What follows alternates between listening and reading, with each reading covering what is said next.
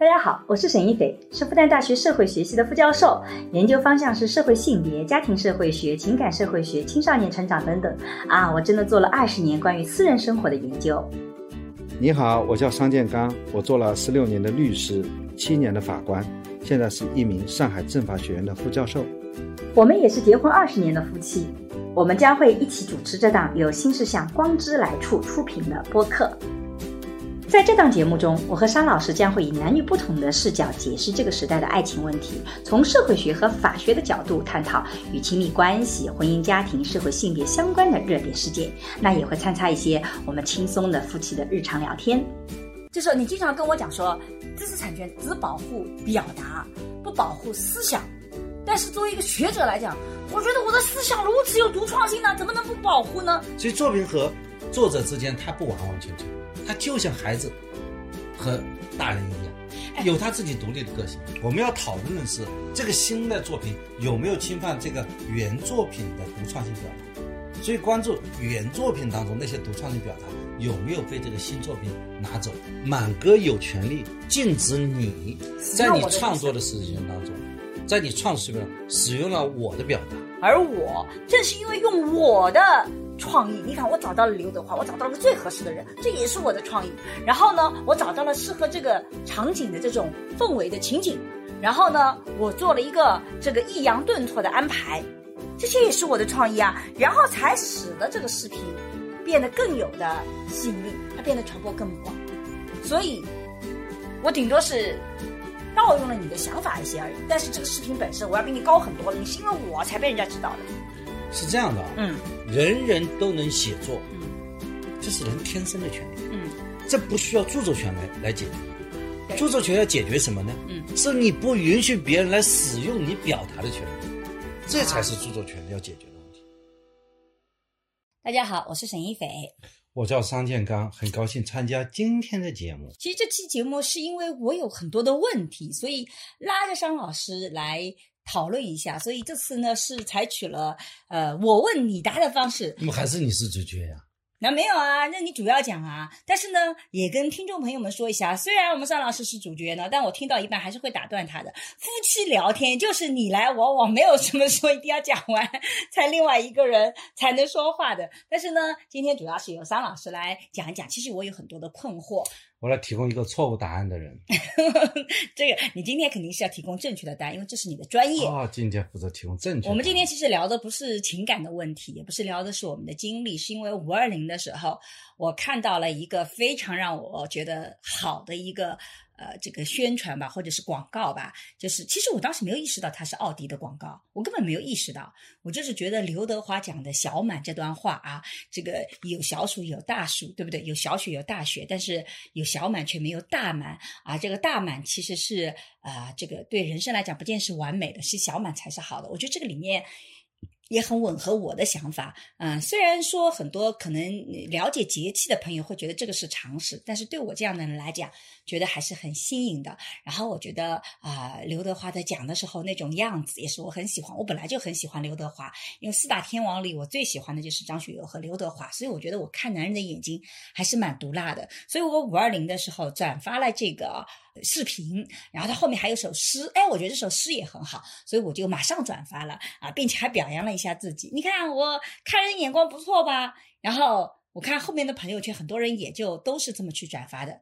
结果今天突然爆出来说这是抄袭的，然后呢，我看了那个，对，他就叫小满，他就叫小满啊，他叫北大满同学还是什么？反正我们到现在不知道他叫什么名字。对对，就他是个。不是那么知名的，或者说他是一个比较小众吧，或者在他自己的那个圈子里，他也有在他有他自己的粉丝，三百多万的粉丝，也算一个小网红。可是现在这种圈层，像我们两个是抖音玩的，现在比较少，可能今年会多关注些抖音哦。就是，所以我们完全不知道他，但是他用他自己的视频，包括他之前这首诗是他自己写的。北大满啊，北北大满哥啊，对他叫北大满哥，用他自己的视频一一比对，哦，我们惊讶的发现，哇，这么一个好的广告，真的是这个创意，这个语言几乎是完全来自于他之前的视频，几乎没有做太多的调整。啊，这样的一个完全一样的这样的一种逻辑体系也是很震惊了。一般来讲啊，像这种很大的一个公司企业，他要投放一个很有力量的一个视频，请了刘德华这样的咖位的这个明星出来，他在创意方面一定是原创的，怎么可能是完全这样抄袭？尤其是把别人写的原创的诗都原封不动的抄进去，这个太让我惊讶了。所以我一定要让这个桑老师来跟我聊聊这个事情，因为我有很多很多的困惑。这个事情为什么他会抄？是因为他思维会枯竭，所以他会去抄别人的嘛？为什么要保护根本的原因，是因为有的人会创意不出来，所以要保护创意。他这种创意，它是有稀缺的，就那个创意是很稀缺性的。知识产权其实保护的是它的稀缺性。如果知识产权是保护稀缺性的话，如果证明它不那么稀缺，大家都能想得出来的，那它是还是不是创意呢？它就不是创意了。那这里面，比如说啊，人人皆知的东西，就不是创意了。比如说大鼠蚁呃就有小鼠。就有大暑，有小雪，就有大雪。他其实是不是他有说过这个话呀？很多懂节气人都知道这个话呀，所以他就不存在所谓的稀缺性嘛。这个观点是有的，但是他用这种形式把它表达出来，有小暑，还有大暑，有小寒，还有大寒，然后后面再加他的一首诗。他不但是用了公共的元素，他把公共的元素又组合起来了，而且是先讲。这么一个规律，然后在下面配首诗，这个整体，嗯，它又形成了一个新的表达。嗯，就像你在做一个产品的时候，你用的是公共的元素，但是你把公共元素的组合，它又形成了一个表达，形成一个完整的整体。嗯，这也是新的。对，就像它的每个原材料，每一个汉字，那都是现有的汉字，但问题是，满哥把它组合起来了。嗯，没有人曾经把它组合起来。嗯。这是新的组合是没有的。那你给我举个例子，我自己写个东西，我什么东西除了我是抄袭以外，什么东西不是我自己的？举个例子啊，我一篇文章，我呢第一段抄了《红楼梦》，第二段抄了《水浒》，第三段抄了这个《三国演义》，第四段抄了《西游记》，我呢都是抄的，我把它组合的特别的顺畅，我有这样一个作品。这算是一个新的作品呢，还是一个抄袭的作品？哎，你的确问了一个很好的问题啊。嗯，假设你把这个来自于不同的在线的文字，嗯，你把它组合起来，而且看起来是一个表达，是个完整的表达。对，恭喜你，你完成了一个汇编作品。所以这个作品的产权是归我的。啊，这归你的，这整体就归你了。你形成了一个新的表达，表达一个新的意境。所以抄这也是需要抄抄的好，也是我的作品。对的，这就这是你选择了呀，你是选择了这一段，不是那一段。法律就要保护你的选择，保护你的组合，保护你的排序，这都是构成你独创的表达啊。只有你把它组合起来了。嗯。所以你能够再通俗一点告诉我，法律保护知识产权，它保护的所谓的稀缺性里面包含哪些方面的稀缺性吗？比如说，一种是知识要保护呢，是符合两个条件。嗯，啊，具体来讲，就是一个是叫独创性，嗯，一个叫独，一个叫创，嗯，这个独呢，就是强调它的原创性，以前没有过，original 的，嗯，啊，原汁原味的，嗯，创呢，它是要有它独立的一种表达，一种新的表达，嗯，跟别人的表达是不一样，嗯，符合这个两个条件呢，它就符合作品的构成要件，嗯，好，那我们回到。案例里来，也就是说，虽然以前也有过这种小满，呃，这个之后没有大满的表达，但是呢，他后面是加了他的诗，他有个完整的体系。它这个，它这个完整，它是一个作品啊。啊，它是一个。它这个作品是就是这么一个组合的。也就是说，假设啊，我们现在来假设，假设在奥迪的这个广告片子里，他只选了前面的，就小暑以后有大暑，小雪以后有大雪。小满以后却没有大满，这个其实我们在过去节气里也很多人讲，他只讲了这一段，那就不侵权了，那就不构成侵权，因为这个变成是，他只要证明很多人都这么做，就是变成是俗语，就变成很多年前大家都这么讲的东西就没有问题，对不对？这个这个独创性不高，这个独创性不高，嗯，就是说这个这么多年节气的这个事实，这么多年发生有了，那么小满以后。有呃什么没有大没有大满对吧？在前面前面有一个两个比对是吧？这个很多人讲过，嗯，这不算他的原创性啊。那么那么原创性是在于它后面其实还跟着他还加了其他其他东西啊，而且它加的那个部分以及它那个加的这种顺序，构成了它独创性。我能这么理解吗？啊啊是的啊啊是这么回事啊，那那这样子的话，它侵犯了哪些权利呢？除了知识产权以外，还侵犯了什么权利呢？他侵犯的是著作权嗯，啊，知识产权当中的一个著作权。据著作权一共有十七项权能，啊，十七项那么多对。啊那么具体来讲，它侵犯的是信息网络传播权，啊，就是他把人家的这个内容通过互联网的形式嗯做成一个视频，信息网络传播权嗯啊。同时呢，他侵犯人家的一个署名权，啊对吧？这个首诗嗯是满哥写的，嗯他没有注明是满哥写的，他说是什么哪个历史上那个诗人写的。嗯，呃，让我们也觉得这首诗像历史上写诗人写的，其实是满哥写啊、的是满哥写的。嗯那么侵犯满哥的署名权，啊那么侵犯了这两项权利。啊，所以我本来有个问题，现在你解决了我其中一个问题，就假设他做视频的时候说，最后刘德华说我把这个北大满哥的一首诗分享给大家，那他就不侵犯他的署名权了。对的因为，我说了他的这个是他写的，但如果我没有说明是他写的，我直接把它用了，我就侵犯了他的署名权。但是呢，即使我说了是北大满哥写的，我还是侵犯了他的网络传播权，呃，信息网络传播权。因为我他没有得到你的同意。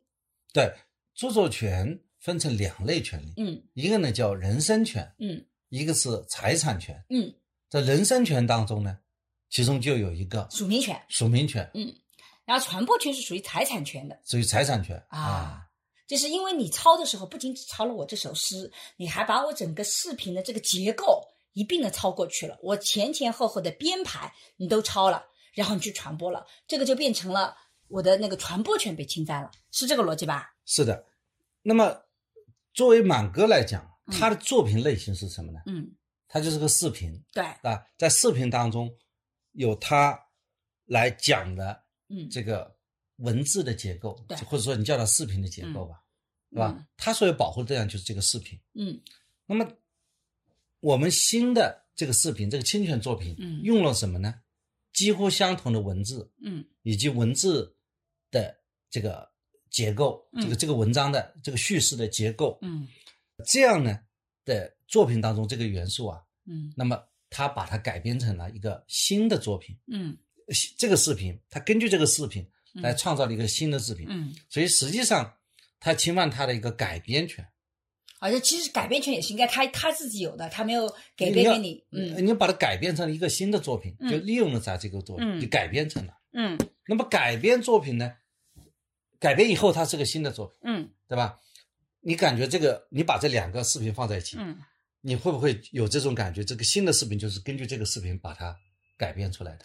但是我这里有一个问题啊，就是如果我看了满哥他原来制作那条视频，就他这么讲，我是不会去传播的，甚至他不会打动我。我听他讲这首诗的时候，一点感觉都没有。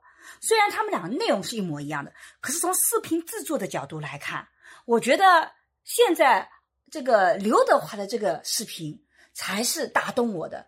刘德华的形象，他的演绎，他的说话的方式等等等等啊，其实这个里面的语言只是占很小的一部分，他真正打动我的可能是他那种整个所呈现的氛围，所以我就觉得他很好。也就是说，我这里面我完全没有说他不抄袭，我也没有任何支持这个视频的任何一词，我只是从这个问题的深度继续追问。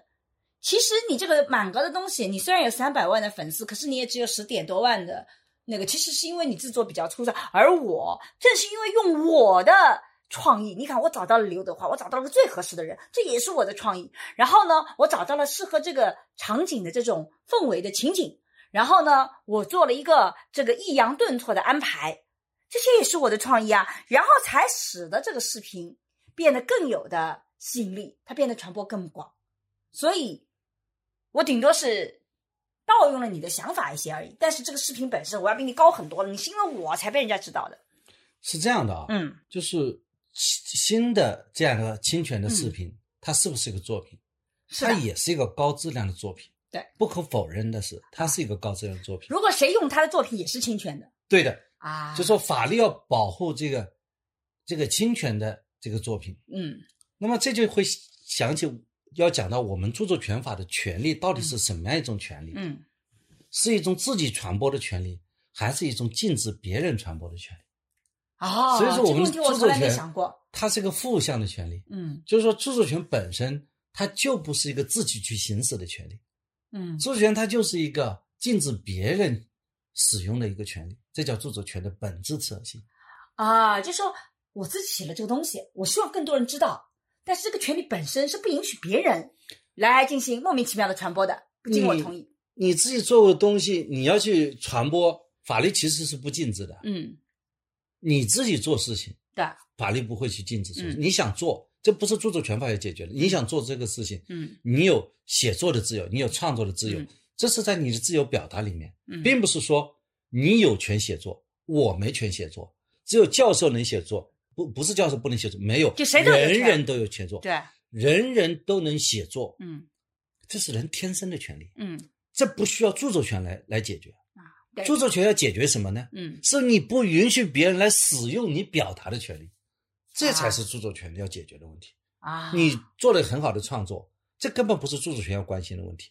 著作权关心的是满哥有权利嗯禁止你在你创作的事情当中，在你创作时间使用了我的表达。啊。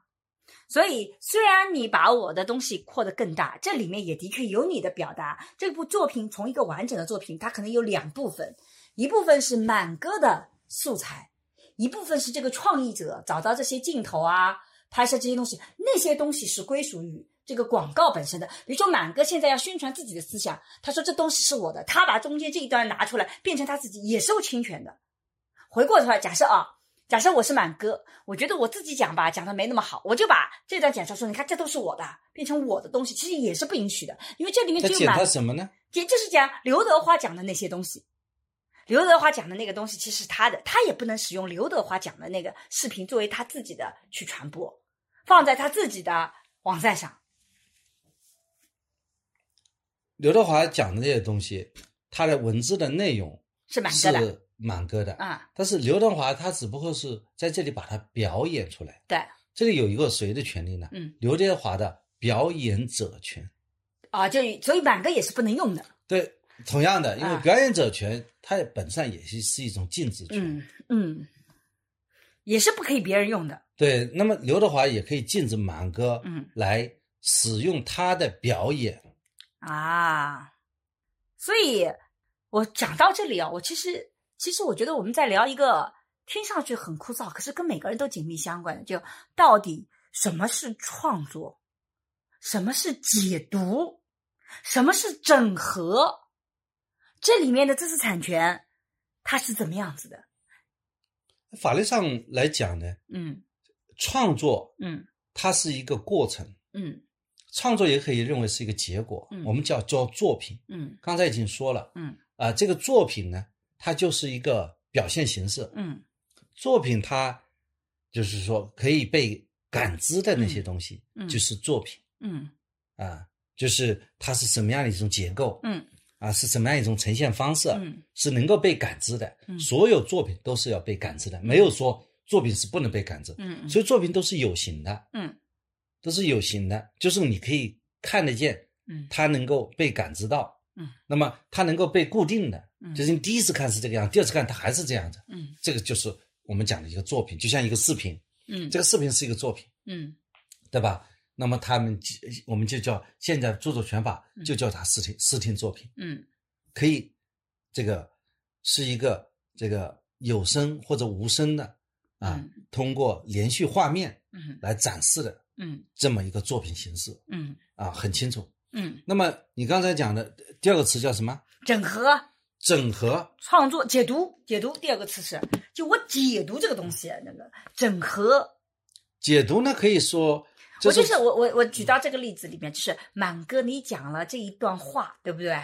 我呢做了我自己的解读，我放到一个具体的语境里去，我把它给展现出来。我觉得我是在解读啊，我用我图片来解读你的文字，然后把你的文字也配上了，呃，你说解读的话，就我把呃解读词泛化了，是不是？对，那你自己能够举个例子是解读吗？因为这种判断它不是一个法律判断，这是一个事实是是一个事实判断啊，啊嗯。我觉得你不认为刘德华是在解读满哥那个东西，我不觉得呃，啊不。会是解读正常人都不会认为 这是一个解读的，那我？整合呢？啊，整合呢？就我我把这里抄一段，那里抄一段，我把它整合在一起呢？刚才说解读很可能是著作权法上一种评论权嗯啊，一种这个正当的使用嗯啊，有这种可能性。嗯就是你要在一定的范围内，这里有一些判断的方法嗯啊。那么我们呃也能够直接判断它不是解读，嗯但是整合，因为整合法律上就认为就是一种使用啊。嗯你讲的整合就是一种使用啊。嗯但是你把别人的东西拿来，别人一个具有独创性的表达，人家具有原创性的表达，嗯你商业性的使用的话，嗯你就是要付费的有道理。啊，你整合进来也是要付费的。就像如果我是就比如说，我觉得六神磊磊他经常去解读金庸里面的东西，其实他在解读的时候是创造了他自己的作品，他可能引用了其中的一句话，他也说明了是来自金庸作品里的谁谁谁是怎么样子的，这样就保护了对方的署名权。对不对？然后包括就我刚刚讲到的，我如果是《西游记》里一段，《红楼梦》一段，我也说清楚它是《西游记》里一段。如果我不说，变成我自己的，那我就侵犯了这个作者的署名权。但如果说了，我就不侵犯他署名权，但是我重新在创作解决的时候，就其实创造了一个新的东西，对吧？六神磊磊的这个解读呢，嗯它实际上是根据这个原著啊，嗯。他把这个故事进行串联。嗯。换句话说，在你原来的故事当中，嗯。你要读出六神磊磊的这些内容啊，嗯。你还是很难读到的。嗯。它是另外一种解读，嗯，比方说播讲，嗯。我们最知道的单田芳播讲，啊单田芳他只能播讲那个名著，因为那些已经进入公有领域的东西。他如果播讲一个金庸先生的那个小说，可不可以啊？就要得到金庸的授权，一定要授权了，因为啊播讲它就是表演的对非常绘声绘色，具有吸引力。啊但是呢，他用的是基本原来的表达，啊，我明白了而，六神磊磊是什么？他啊不会用到原来的表达，对他是用了原来的那些思想，啊那个作者所创造出来的那个世界。嗯啊。所以你以前经常跟我讲什么？我特别不同意这个观点。作为一个学者，特别不同意这个观点，就是你经常跟我讲说，知识产权只保护表达，不保护思想。但是作为一个学者来讲，我觉得我的思想如此有独创性呢，怎么能不保护呢？所以你现在其实在告诉我是不是这个道理？这个科技论文啊，嗯你现在写的那个，哪怕是文科类的论文，嗯，你们叫科研，对对吧？也叫科研。对，就科技论文呢，它写出来的这些一些观点，嗯对吧？你是提到一个什么样的观对点？你这个观点别人可不可以用呢？当然是可以用。啊，这个从学术角度来讲，嗯，它是注明说这个是这个观点是谁提出来的就可以了。啊就可以了嗯，它是可以正当使用的嗯，在著作权法当中也是可以正当使用的。嗯它是用了你这个观点，嗯它并没有抄袭你这个论文，嗯它哪怕是用他的素材重新组织语言来证明你的这个观点，也是他自己的表达。但是如果举个例子来讲啊，就是我再追问，假设我这个思想，他没有用表现是说他用我的，那他其实思想是跟我一样的，但他完全换了另外一种语言体系，他换了另外一个证据去证明这个观点。就举个例子来讲，我呢是做地自性研究的，我经过大量的访谈，发现现在呢亲子关系是倒置的，就是以前我们是老一代更走在这个权威上面，现在我们发现整个家庭眼泪往下流了啊，年轻一代才是真正的这个呃是在家庭里占主轴的。那么现在呢，有一个人做了个定量，他做了一个问卷，最后也得出来跟我同样的观点。那实际上在我们的学术知识是两个作品。就虽然我们的思想背后是一样的，他很可能看了我的文章有了启发，他去做了那个定量，但实际上是这个两个是两个东西，它不存在抄袭的。也就是我的思想其实得不到保护的，也没必要得到保护，是这个逻辑吧我觉？得在学术上这也不违规啊，是不违规的。学术上都不违规，法律上还违规吗？所以我就追问，就说你讲的不保护思想，其实是说就是思想本身表达的这个是要保护的。但如果我用另外一种方式去表达出来，每个人都可以讲什么平庸的恶，是可以讲的。即使我不说明是谁讲的，也是可以的从著作权法来讲是可以的，啊。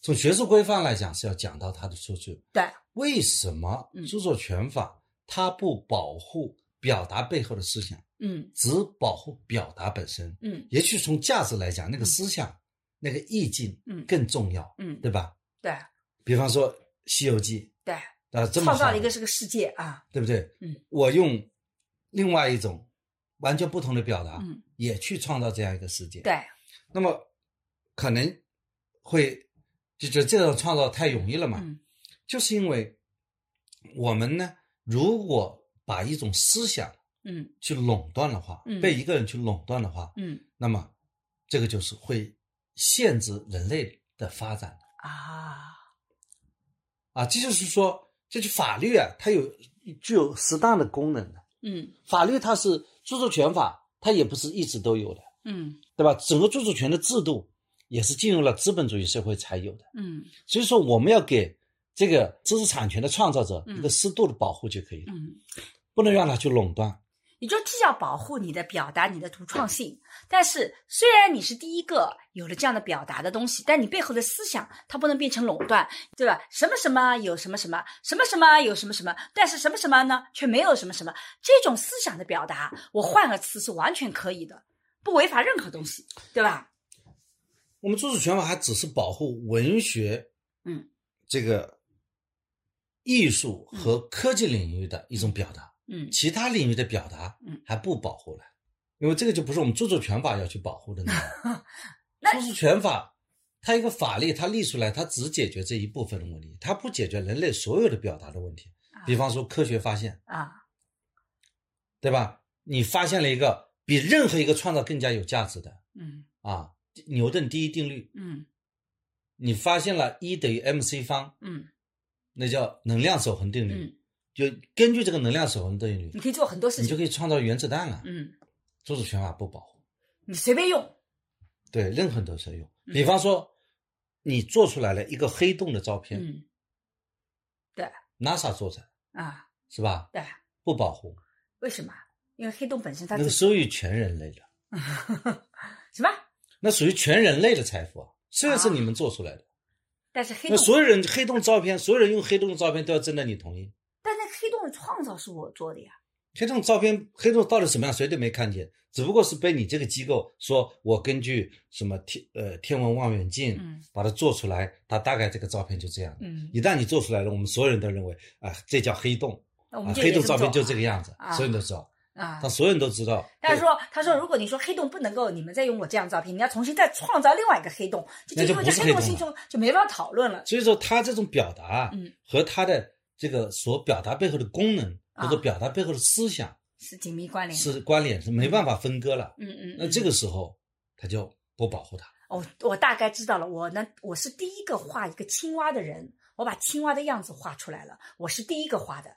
那我这张图片你们不能盗用，但是别的人都可以重新去画青蛙，他们画的青蛙跟我一模一样，它也是可以用的，因为青蛙本身不归属于我，只要他不是拿我这个东西拷贝复印因为，每个人画的青蛙会不都是一样的，对都对，不一样都会有一点点不一样，但大体看上去很像啊。如果你是拍了一张青蛙的照片，啊。然后你把这个青蛙照片放在那个白纸上，啊然后你就临摹了一下，对不起，你没作品，啊你没有创造性。啊，没有创造性，你你画了一个青蛙的卡通版本，嗯，有创造性啊，有创造性，啊，但别人就不能抄我的不像 是有创造性的。啊，画的太像就没有。画的一模一样就没有创造性。哦哎，还真的有这么一个案件呢。哦，真的吗？说说说来听听。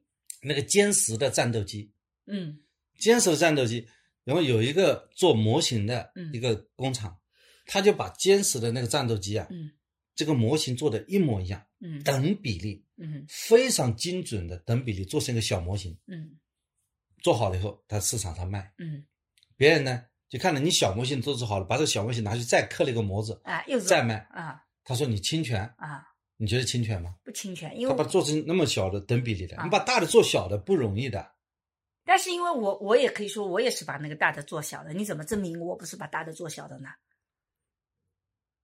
对，你是个非常好的抗辩，对啊，你没有创造性。你没有创造性，你有没有加东西？我也没加东西，你参照了他，我也参照了他，对，对吧？大家你还记得都参照它，就我们同样一个人，美剧里面讲了嘛，有个人他在复复印什么，嗯，复制美元呢、对吧？美元复印一下，他他做假美元他，画了张美元，他画了一个假美元，嗯。画了跟那个美元是几乎是没有办法区别的。嗯。那么他画出来，嗯，如果是画的一模一样，他就不受著作权法保护。他画的不一样才是画的不一样，就是一看就知道是个假钞。啊。那那我想知道的是说，假设是如果这样子的话，那我有的时候，比如说我在我想到另外一个案子，就是《离沟害》里面一个日剧，它里面有一个这样的一集，就是讲他一个摇滚的团队突然听到了一首刚刚出来的歌，但那首歌一下就火遍了全日本。但是他一听就觉得这首歌是抄袭我的，但是呢，因为他们两首歌是完全不同的演绎，一个是摇滚的演绎，一个是另外的一个呃民歌手演绎。然后呢，他们经过比对，它百分之三十的这个是要素是一致的，结构也是大体类似的。它的语言呢是换了一下，对吧？它里面有个具体的解释是怎么换的，但是这个结构是一样的。但是这个也被判成是侵权的，为什么呢？他只用了他百分之三十啊，借鉴的百分之三十，我不是跟你都不太一样了。嗯关键看，嗯，这一首歌嘛，它有词曲，对，还有旋律嘛，嗯它的词可能是不一样，对，也比较像，结构上很像。嗯但是它的那个谱子啊，嗯，百分之三十是一样的。是一样的，嗯然后呢，它的这个节奏也很可能是不一样的。嗯但是呢，这个百分之三十嗯这部分，如果是这个原告的这个曲子啊，嗯是构成一种独创性的表达，嗯他把这个独创性拿走了，他也可以构成侵权。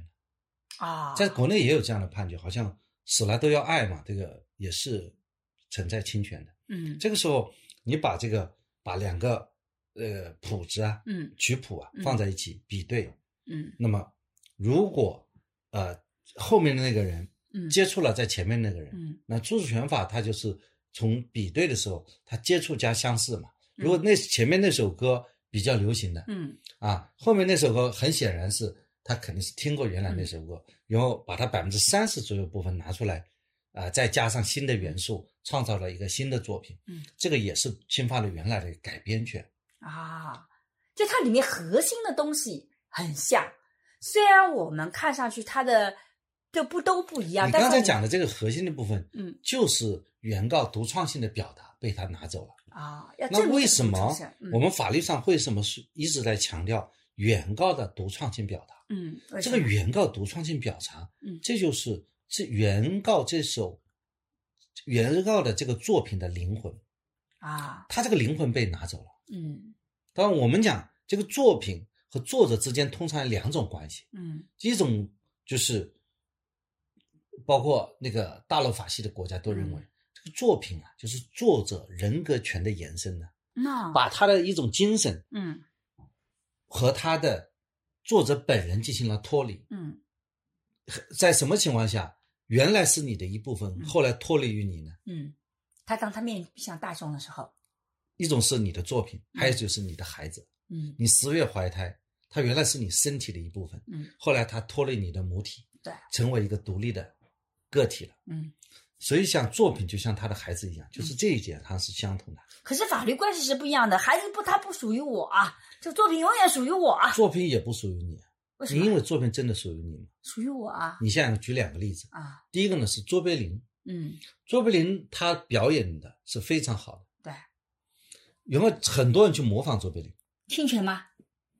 不是，包括卓别林本人也去模仿了卓别林，结果他失败了，结果他在表演当中 他没有拿到第一名，对，这说明什么？嗯。一旦你的表演脱离了你的本身，这个作品就有它自身的生命。啊，他就不再是你在解读，你像六神磊磊可以解读金庸，别人也可以，六神磊磊解读的金庸，难道是金庸想说的那种解读吗？不一定，不一定。对就作品有他自己的个性，包括金庸先生自己也去想去改造啊，他的作品，原来他觉得他改造的新的作品就不受喜欢。嗯他原来看是有矛盾的、有瑕疵的，恰恰是原来作品的吸引人之处。对，所以作品和作者之间，他不完完全全，他就像孩子和大人一样，哎有他自己独立的个性。我这个也有感觉。我那个时候不是写那个小说《人人都爱我丈夫》吗？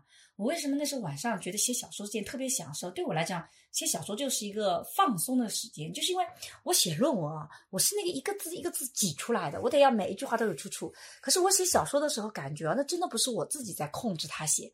我觉得我写的时候就像，就脑海里就这个人。他就是要借了我的时候写出来，有些话我都觉得自己在看的时候说，我怎么会想这样的话呢？就我会脑海里设定不同的人物，然后我觉得那个人物他就自己在表达。我只是一个客观的记录员啊！我就是我就感觉我好像被被控制了手，然后我在写小说中的人物附体。对，是的啊，灵魂附体了啊！对我有这种感觉啊！那恭喜你有创作的体验。我觉得这个感觉很好。对啊，他就是在你脑子当中的对一个灵魂。对。然后他一旦你作品创作完成，他就脱离你的身体，成为独立的一个灵魂。但他也不能跟我没有关系啊，我还得如果他挣钱，我还得收益啊。对啊，你对他是有财产权的，嗯，所以你对他也有人身权的，嗯，所以这里面就会有一个叫保护作品完整权啊，什么意思啊？就像你拍了一个视频，嗯，你说了这几句话，嗯，但是你说这几句话，你要表达的意思呢，是摆在这个特定的语境当中，嗯。然后有人呢断章取义，嗯，把你的这一句话拿来，嗯，然后说这个是沈老师说的，他说的是这个意思，他说的这个意思根本就不是你说的那个意思，甚至是相反的意思。对，这个时候他破坏的是你对这个作品的一种完整权。比方说，再举个例子，你像我们你看到的金庸当中的，嗯，也郭靖的形象是什么样的形象？我觉得郭靖是大智若愚的，大智若愚。对我把郭靖现在。把他改造一下，变成尖酸小人。对我通过一个故事情节，把郭靖描述这么一个形象出来，嗯，那就破坏了作品的完整。金庸就会很生气，可不可以告他？他就会很可以去告他。哎，但我也真的遇到过这种情况，就我看到有某相亲平台，他写篇推文，用了我的话，然后说沈老师一定会很支持我们这个。做的这个事情啊，这个他搞了个相亲平台，但像这种相亲平台，他以学历为基准来做这个相亲平台，他就是我反对的。我曾经专门做过播客反对这个东西。我觉得爱情，你用这种方式去找爱情，这个就是违背爱情本身的。但我拿他也没办法，我感觉他把我的东西拿走了，然后他剪了中间的一段，我那一段其实有个前言后背的语境，根本就不是他讲的那个事情。他拿了这么中间一句，我也没办法啊。这他因为。没有拿到你那种独创性的表达，对他只拿了中间一个东西啊，对，所以也断章取义，他没办法拿他。对他，呃，最多是从著作权法的视角来讲，嗯，可以从保护作品完整权的嗯这个角度来思考，嗯啊，他如果说你明明不是这样一个观点，嗯，然后呢，他用的是你的这个作品当中的一些表达，嗯，通过这个表达呢，客观上能够从形式上推论出这样一种观点，嗯。这个时候就在落在作品保护作品完整权的范围了啊！他你说的这几句话，他首先他用了你这几句话，对，你这么说，他也这么说，然后呢，他把它这个组合拼装，他把我三个视频里面的各各剪了两句话拼在一起，就感觉像是我讲的，对，那你破保护作品完整权，就是这个这个时候就进入了保护作品完整权的范围。这三个视频都是你的作品，对，然后呢，他把三个作作品呢。支离破碎，重新组合，嗯，那形成了另外一个观点，然后把这观点强加给你身上，嗯，这就是我们著作权法当中保护作品完整权主要发挥的功能啊。但他如果只捡了我其中一句话，然后他就自己隐身了，我也拿他就没办法了。对，那个最多是发个律师函警告一下。呃，我觉得在可以这个可以在民法上去考虑名誉权啊，名誉权的时候其实啊，原来这里不是知识产权的问题啊，就对这个我们讲知识著作权法。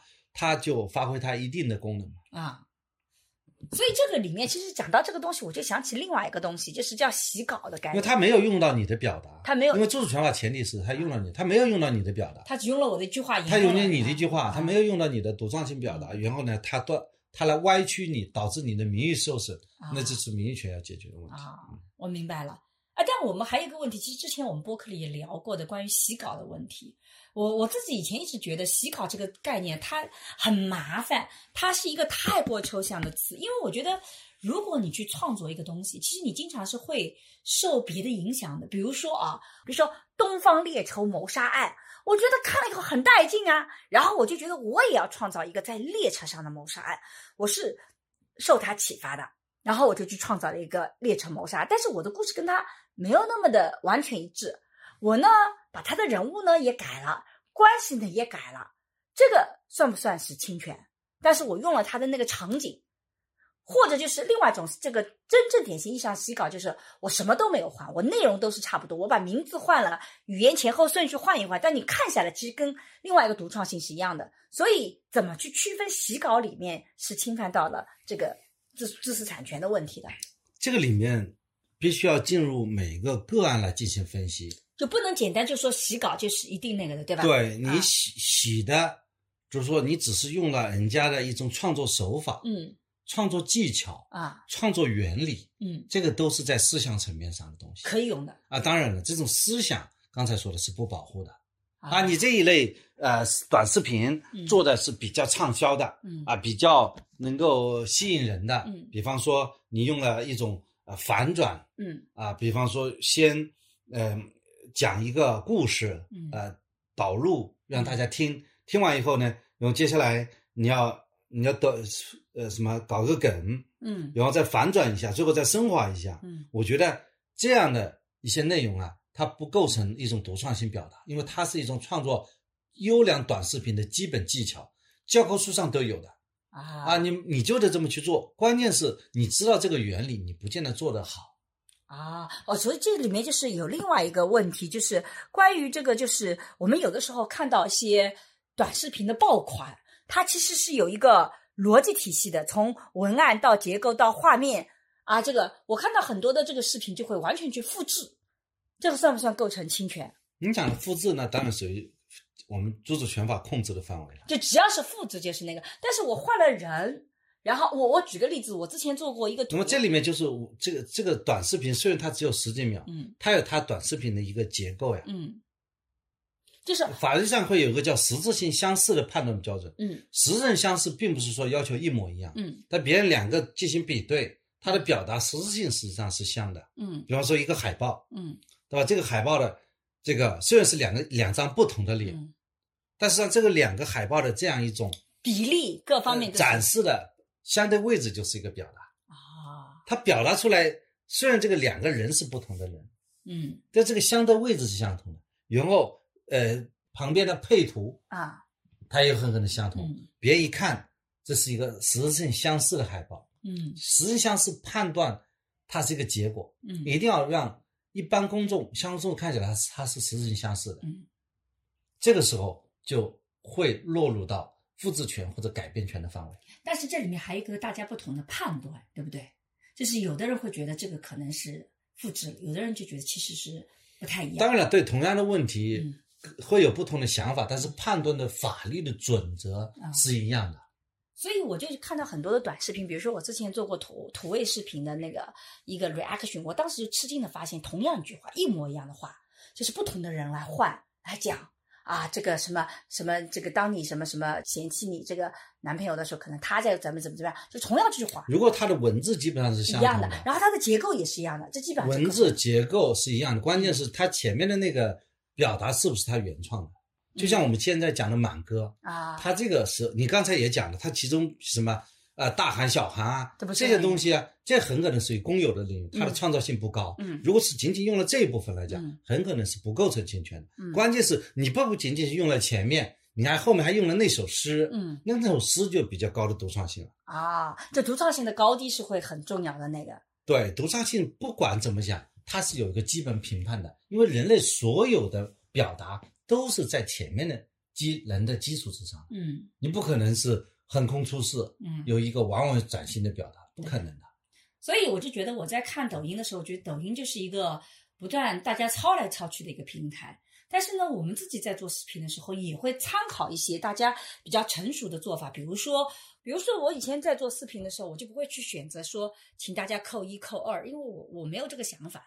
但是呃，后来发现你要跟呃，这种观众们互动扣一扣二是很重要的。那这个扣一扣二不是我发明的，是每个视频都这么做的。那么当我用这个扣一扣二的时候，我涉及到侵权了吗？这就是一个惯常手法，这也没有关系啊。对，它是一个表达，嗯，但是呢，它已经是一种通用的表达，也没关系。一个通用的表达呢，就是别人去使用的话，嗯。他也不应该去受著作权法保护。好，那我还有一个问题，比如说我发现一个视频，这一类视频特别火，他首先提出了一个问题，然后呢，他就得先给你一个大家的答案，然后他告诉你说这答案其实错的，真正的答案是什么？我发现这样的视频，比如说很火，然后我每次做视频也是这么做的，先给大家提个问题，然后说，哎，大家答案是什么？其实这是错的，我就按照他的这个一个逻辑走，我这个涉不涉及到侵权？啊，这个应该也不侵权的，为什么？因为他基本上是基本上讲故事的套路，就大家都这样子，啊不是讲短视频时代这样讲，嗯，那么在原来说书的时候也会这么么讲，啊。所以他就没有太大的独创性，因为如果而且它基本上是一种讲话的方式，嗯。抖梗嘛。所以你其实刚刚讲了一个概念，我现在慢慢能理解了。就是以前我们判断这个是不是侵权的时候，我们是会判断它像不像。其实，在判断像不像之前，还有一个前提，就是这是一个具体的人他的人格延伸。就比如说，你问一个问题，再问一个问题，它其实不是一个具体的人格的延伸，这是很多人讲话的方式，它不涉及到具体一个人。这样子的话，虽然我们两个很像，你在我前面，但我也不涉及到这个抄袭，可以这么理解吗？这个独特性。啊，是的，它要有呃独创的表达嘛。嗯那独创性表达就是说，你独创性不仅仅是一个有无的问题，嗯它实际上是一个有一定高度的问题啊啊。你不是说这个有些人说，哎，我曾经判了一个案子，嗯有一个人把那些呃呃党的章程啊，啊呃一些守则啊，啊他把它总结起来，嗯编成一个一本书。嗯那么后来这个案子就没有去保护他，嗯因为他总结的那个东西的确是他总结的。啊比方说，别人是呃一个法条，一个法条四十个字，嗯他把他这个法条缩写了一下，嗯缩写成了三十三个字。啊哎，然后另外一个人的确把这个三十三个字全部拿走了。啊你根据这四十四十个字去缩写，嗯。那很可能你是缩写成三十四个字，嗯。或者是说四十三个字嗯，你拿的是三十三个字，跟它一模一样，嗯。甚至标点符号也一样，嗯，是不是啊？对。那很可能判断你是来自于他的嘛，对的，是不是？这种高度概然性的来讲，但是我为什么不保护你呢？嗯，因为你没有什么独创性的，这个并不是来自。于虽然是你做的，但是你没有太多独创性，你知道吗？啊创造性不够，嗯。你没有创造你自己独特的表达，啊，所以呢，法律上也不保护你。那我再追问一个，之前我一直很很疑惑的，就是我跟朋友也有争议，就是《少年的你》这部电影上来的时候，大家都说这个片子是抄袭了《白夜行》，但《白夜行》我也是看过的，我觉得它的设定就是设定在他们其实两个人私底下是一个非常亲密的关系，只是别人不知道这个设定，这个设定是《白夜行》里的。那么我在写另外一本书的时候，它其实故事情节啊或者内容啊还是有很大的差异的。我会觉得这个其实没有抄袭，我就跟我朋友讲，我觉得没有抄袭，因为我觉得我就看了这个书，我觉得很有启发。如果两个人关系不知道，我创作另外一个东西，但他觉得那个创作其实非常的一个核心，就是你能想象出来这种关系。就是一个很核心的独创性的东西。你虽然把它的故事变成了中国的，然后你很多改头换面换了，但是你的内核是没变，所以它也构成了抄袭。啊，所以说你在判断的时候啊，嗯首先要关注的是它在坐标。我们在判断侵权不侵权，它是坐标是什么？嗯它是坐标原作品的嗯新作品有没有独创性？嗯这个不是我们关心的。啊新作品有独创性，它就构成了作品，对受著作权法保护啊是没问题的。嗯我们要讨论的是这个新的作品有没有侵犯这个原作品的独创性表达，所以关注原作品当中那些独创性表达有没有被这个新作品拿走，没有，我觉得对吧？这就要看了，啊，这就要判断。就他到底就不是说新作品有很高的创造性，啊就认为他没有拿走原作品。刚才你这个叙事的逻辑是不对的。好，我明白了啊，就说即使他后面是个很好的全新的作品，但如果它就像我们现在这个刘德华嗯。读的这个东西，对他有很高的独创性，对很美的意境，对他的音乐，对他的这个构图，啊对吧？这个不是我们关心的问题，啊。我们关心的问题是小满哥这个相对粗糙的一但是个有独特性的东西一个一个男的，他有独创性的东西，嗯。啊，他这里面的文字，嗯。这个这个文章文章的结构，嗯还有那首诗嗯被你拿去了，嗯这个是拿去的东西是不是一个独创性表达？啊，是不是？是的。那你侵权了，就这个逻辑。啊，但如果我觉得其实这个里面，比如说这种关系，它其实是虽然有相似，但是其实只是一个大的框架。所以我跟我朋友的争议就在于，我们认为那个东西到底有多独特，我到底怎么去侵犯了东野圭吾原来的那个小说的这个独创性的东西？对，不你要去理，就是说原作品当中哪些独创性表达被新作品拿走了。啊，如果你作为原告律师，你证明不了这一点，法院就驳回你。就如果能证明就可以那个，所以这个还不是我们自己觉得像不像的问题，等于说，对你像那个琼瑶阿姨嗯诉那个于正正，嗯那个案子，那个案子，它新的也是电视剧，对它原来也是小说，对它用几部小说啊，它把它串起来，对，其中有主线，有支线。啊，这个时候，你琼瑶阿姨要看完了新剧嗯，和你这个小说，你要进行比对嗯，发现哪些是相似的。啊，你有发现最后发现有一些桥段是相似的，结构桥段，嗯对你还有一些结构，嗯。就是先讲什么后讲什么，叙事的结构，还有故事发展的脉络，对，还有人物性格。对这些东西它构成了一个表达，啊，你把它拿去了，嗯。而且呢，你拿着。不管是嗯。人家是主线，你作为支线，嗯。人家支线作为主线，这不要紧的，啊，就说你用了人家独创性的表达，对。这样就构成了对原来作品改编权的一种侵害，啊。是这个逻辑。啊。现在搞明白了吧？搞明白了，我觉得是那个的。哎，但是我觉得啊，还有一种我觉得很聪明的做法，就是我呢是要抄你，但是呢，我就说致敬希区柯，致敬某某某，我致敬你了，然后我就我用了你的手法，用了你的方式，我这算不算抄袭？啊，这个不算抄袭，而且是应该鼓励的。为什么？就是说，在某一个场景嗯当中，嗯你展现了嗯这个与某一个伟大的作品，嗯，而且你是向他致敬，别人心领神会，这就是一个新的创作，但是我其实承认了它的价值。这是个新的创作。首先，你这种行为是一种新的创作。嗯首先，你不是和原来完全相同的，嗯甚至说你只只是用了其中的那么一帧，嗯那么一个一个桥一个片段，嗯它和原来的那个作品当中的具有独创性的表达，你没有把它使用，嗯你没有使用人家独创性表达，嗯。而是在你的这个整个作品当中，你用你自己表达的方式，嗯。在这一个瞬间用了人家的一个经典的动作嗯。或者经典的一个片段，嗯。这个时候你别人就不会去嗯。呃认为说看完你这个片子，原来那个片子不要看了，嗯。看了你这个片子，反而更加要去看原来的片子。嗯。所以法律上有一个叫实质性替代，啊实质性替代的一个标准，啊。就是说你对人家一个桥段的使用，啊。不会影响人家这个作品的这个市场啊的推广。嗯。你致敬希区柯克，嗯。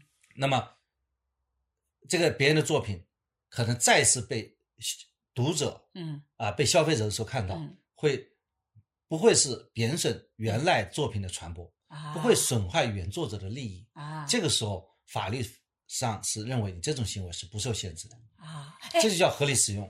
那如果我继续追问，现在我们有很多的这种视频主，他就把一部片子、一部电影或者一个电视剧剪成了五分钟或者十几分钟，把整个的故事情节给你讲一遍，然后他用了大量的这种原来的这个片子里的镜头，然后其实你看完这个东西以后，你就不会再去看原作品了，因为你都知道结局是什么了嘛。那么，但是呢，它的确是个新的形式，它把一个八十分钟、九十分钟，甚至这个两个小时甚至十几个小时的东西缩成了十几分钟，那这算不算侵权？啊，他基本上没有创造性，为什么？因为他，因为他他没有个新的表达，你没有发现吗？人家八十分钟表达了一个东西，嗯，他四四分钟把这个表达讲出来了，他还是个原来概的表达，括就是等于说他还是原来的表达，啊对吗？啊你从语文的角度来讲，他有没有新的表达？哦，那他有没有表达一个新的思想？啊他有没有表达新的这个这个这样一种观念、嗯新的故事脉络？嗯，他没有，对吧？他没有创造一个新的表达。那么如果这个就是肯定是就我只是介绍这个片子把这个故事内容讲一遍，就其实侵权的他没有他自己的任何东西，啊，他只是讲这本东西，而且他还实质性替代了，那比如说我，所以这个就是典型的侵权行为。那比如说，我们也讲花束般的恋爱，我去评判他，他那个故事情节，因为我肯定也要用到他情节，他不用到情节，我没办法评判他。但是我同时评判了，讲了我自己的观点啊，这里面的爱情到底是怎么一回事儿，我也用了他的视频。比如说，我之前也批评某部片子，我认为它完全就是一个我就歪曲了姐妹这个情谊的一个片子，但是我最后也是被下架啦，因为被被这个导演告了嘛。但我自己觉得，我这个怎么就侵权了呢？因为我用了他这些东西，但是我自己表达了我完整的想法，我是批评他。那如果这个也是被侵权的话，我就觉得我好像就没有办法批评一个片子了。你问到这个问题呢，就是谈到嗯。我们著作权的两个制度，嗯。一个制度呢就是著作权它的排他权，嗯。第二个呢是对著作权的限制。嗯。我们著作权法当中有一类，就是为了公共传播、嗯。公共表达的嗯。这样一种嗯。法律设计。嗯。所以呢，如果是你对作品的评论，嗯。非商业性的，嗯。非商业性的，嗯不影响原来作品的使用，嗯。这个是属于评论权的范围。但如果我就说它很不好，结果大家都不去看了，不就影响它使用了吗？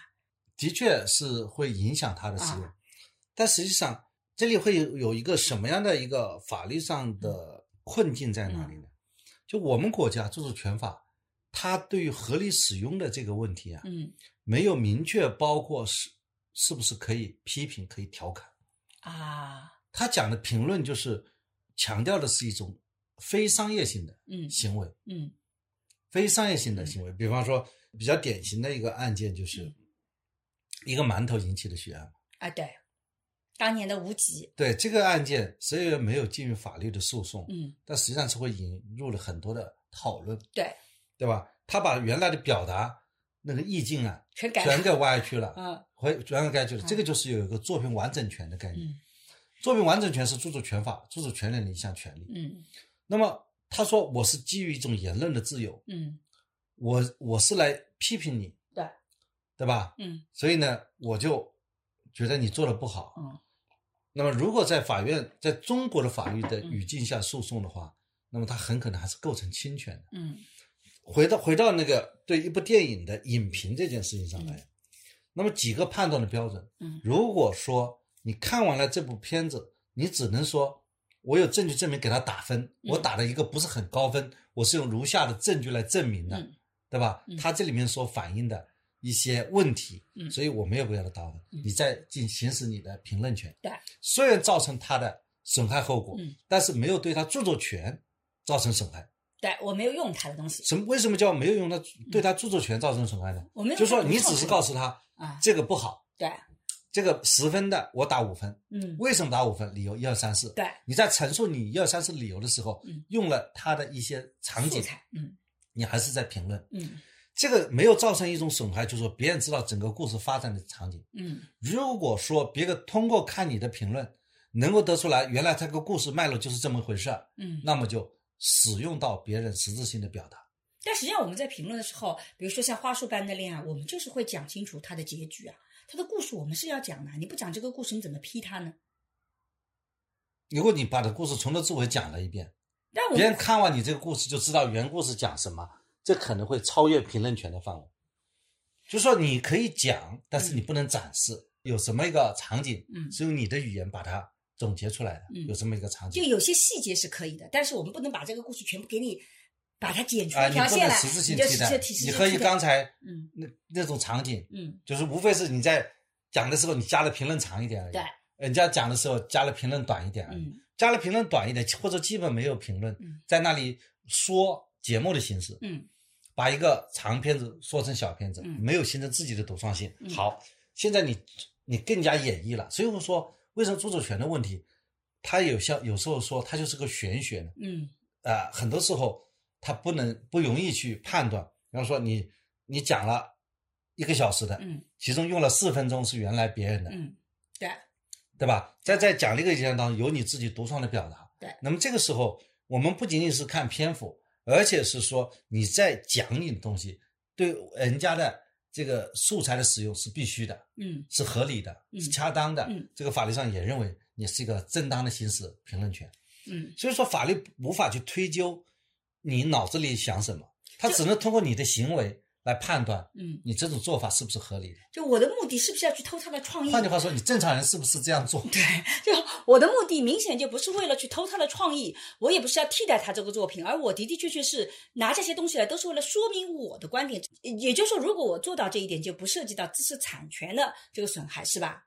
所以其实我们聊到现在，我其实也很想，张老师是不是作为专家能够告诉我们，像我们这样在网上进行内容创作或者知识输出的时候，我们反过来怎么保护自己的作品呢？我觉得你的作品啊，一旦生产出来的话，法律就给你保护了，你不用去保护你的作品。啊，但是从另外一种角度来讲，作品呢，它是私权、私人的权利嗯。当你的作品被侵权的时候，你就要勇敢的拿出法律的武器。嗯啊，现在也有很多的这个保护自己呃这个作品的方法。哎、嗯我在知乎这个里面专门写了一个商建刚讲知识产权。啊，大家可以去听一听，你广告打的真是很及时嘛！这个你这个有商业目的，啊好的好的，我来讲一讲。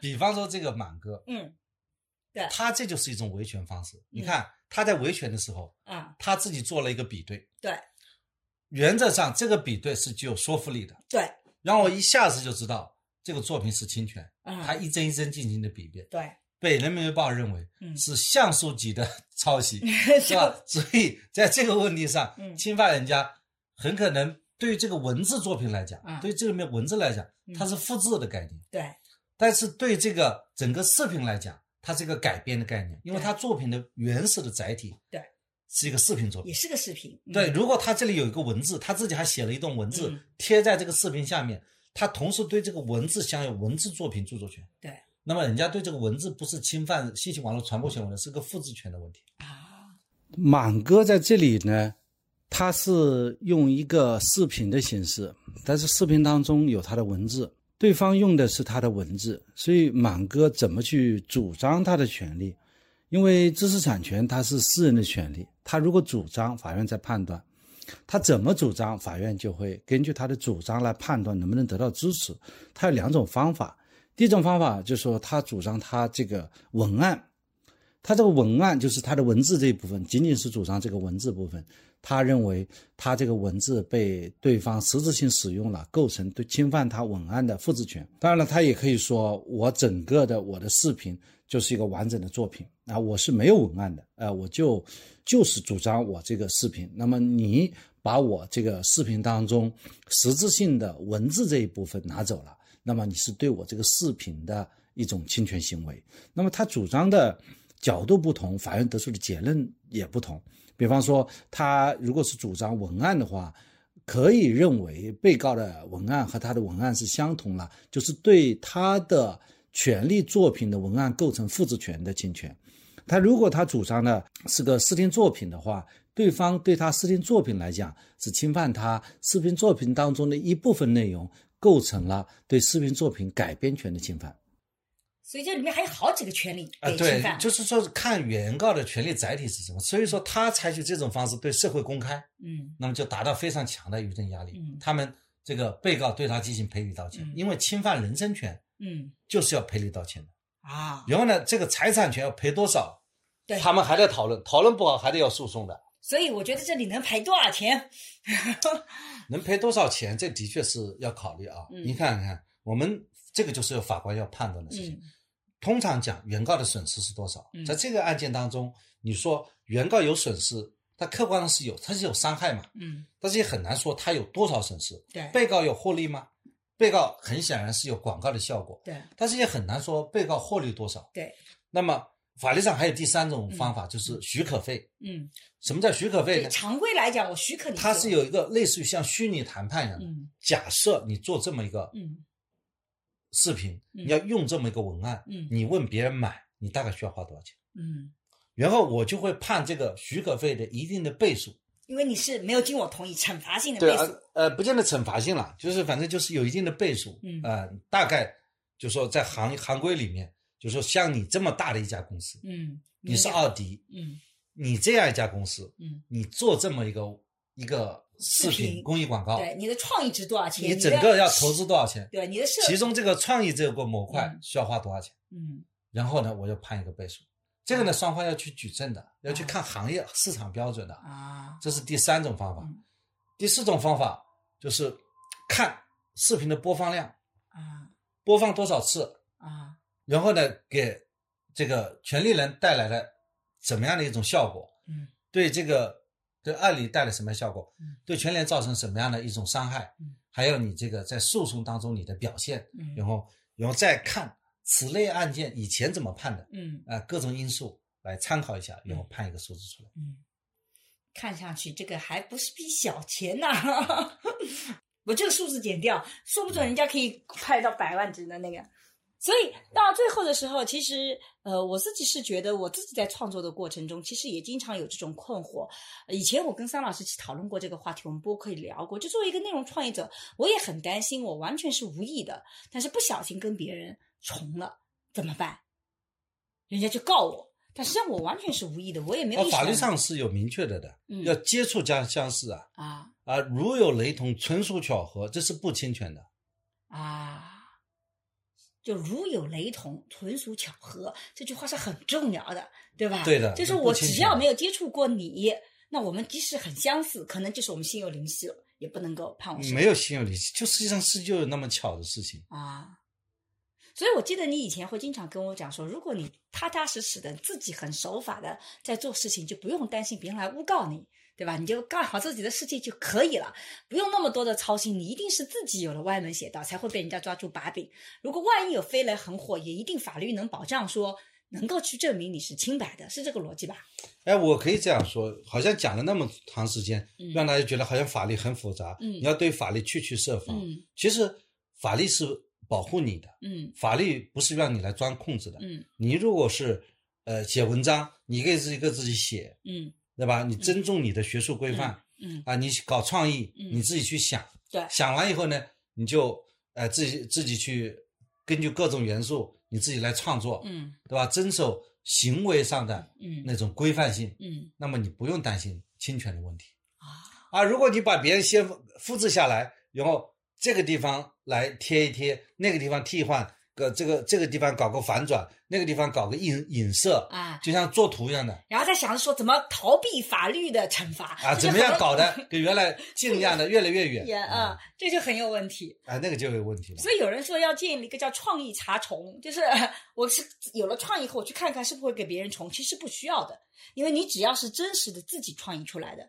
即使是有重，只要没有接触过也没有问题的，是这个逻辑吧？啊，是的。啊，当然，你在做创业的时候，你不可能不看别人的创业，对，嗯你是会大量去看。嗯但是呢，你在看的时候，你就要形成你自己的那个独创性的想法，这是很重要的。嗯你不能把人家拿来呃就就完全用。像这个案子呢，就比较简单了，嗯它完完全全就是不需要做太大的难度就可以形成这个结论了。对。你就把人家复制下来了呀。对，有的时候是我们受了启发，然后有些比较相似的地方，但又不完全，这个就会有很多的争议。你说一个作为一个文学艺术的创作者，你能把人家是二十八个字这一首诗一模一样的给把它复制下来吗？不可能，这个是这个你根本在这个行业内你就没有入行的资格了，对，因为你做了一件太蠢的事情了，我也觉得，这不能去做的呀。我怀疑他是以为这首诗不是这个人写的，他以为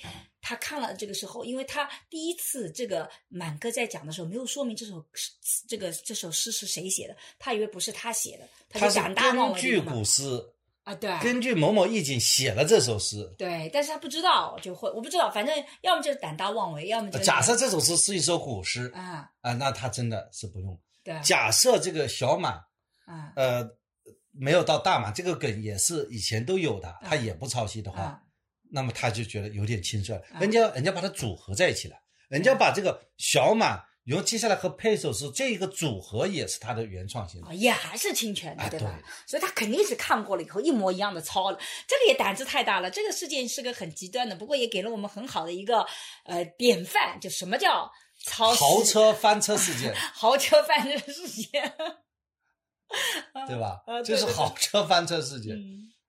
好，那关于这个这一期的我们大概就到这里。其实非常感谢我之前在呃微博上也问大家关于这个事件大家有什么问题，我也看有些问题把它整合在里面了，都回答了呃，都回答了。那清楚了？然后那你说说你的学习体会吧。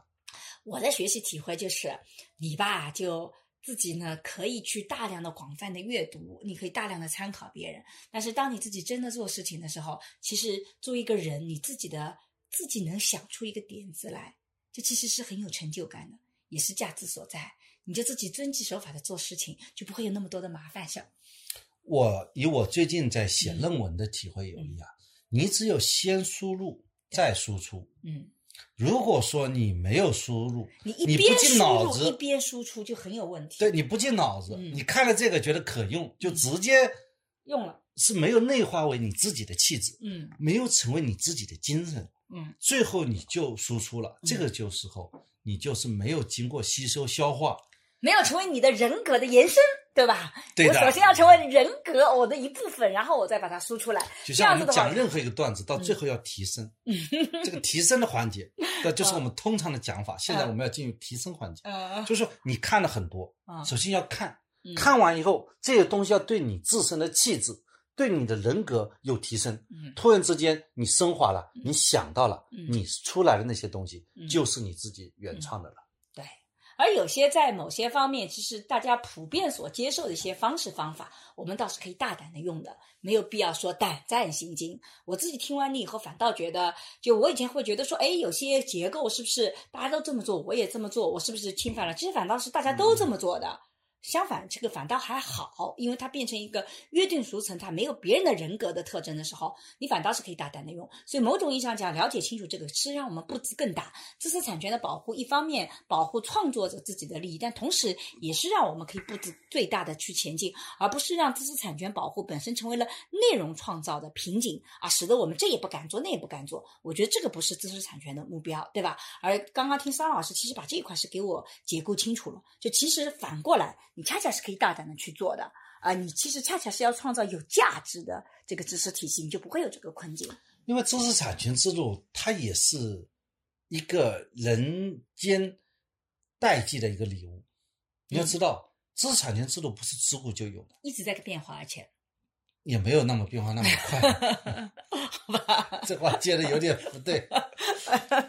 啊，它它是人类给自己的一个贵人，嗯就是说，它不，它是一个制度的安排，嗯它是一个是一个玩法。嗯，如果不懂法律的人知道，它就是个玩法，它就是个规则。对，这个规则呢和自然界没有关系的，嗯它是一个人类自己的一个游戏规则。嗯但是通过这个规则，它解决了人类的一个美好，一个向善，嗯是让我们这个制度是一个向善的制度。嗯你想想看，就说给你权利人一定期间的保护，嗯然后在这一段时间呢，你就有垄断权，嗯然后通过这段时间你获利。当你获益好了以后呢，这个变成公有的。对，所以说我们为什么要学习？嗯就是要汲取人类的优秀的文化。嗯，为什么要给你保护呢？嗯就是要考虑到你创造不容易，要给你经济上的补偿。所以这是两者的平衡。这就是做好了一个非常好的平衡，就是这是个好的思路。嗯所以大家呢，不要以为这个知识产权会限制你创造，嗯知识产权恰恰是鼓励你更好的创造，嗯知识产权是保护你的创造。嗯，我觉得最后桑老师这个升华升华的很好，果然术业有专攻。今天桑老师这个升华就升华的特呃，别非常感谢我们老师对我的这个表现的点评。这就像我们著作权法为什么要保护作品呢？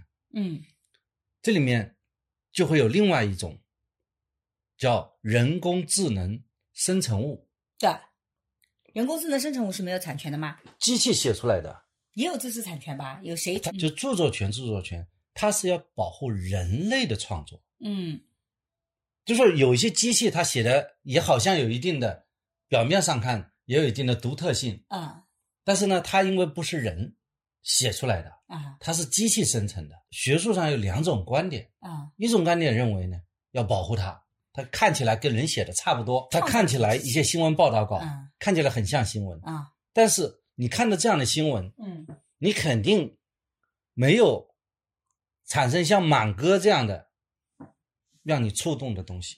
嗯，它很可能就是个新闻，它报道的很雷同，就是这种框架格式很雷同。嗯但是也有些人说，它好像也有一定的独创性，嗯对吧？所以呢，也要给它保护。嗯但是著作权法的原子主义者认为嗯，这样的就不应该去受著作权法保护。其实你就在讲，其实知识产权某种意义上讲就在讲人类的独特性、你的创造性，这是对创造性的一种保护。所以，当我们的创造性被剥夺，其实对个体来讲是件很痛苦的事情。因为我真的也遇到很多自己的创意被拿走以后的那种痛苦，尤其是这种无名小辈啊，就像《离国害》里面一个完全名不经传的一一个摇滚的小团队啊，被一个大歌手、大制作人拿走的时候，你可能是很难去拿回这个权利的。你需要。更多的这个力量去那，所以我们其实需要法律去保护我们的。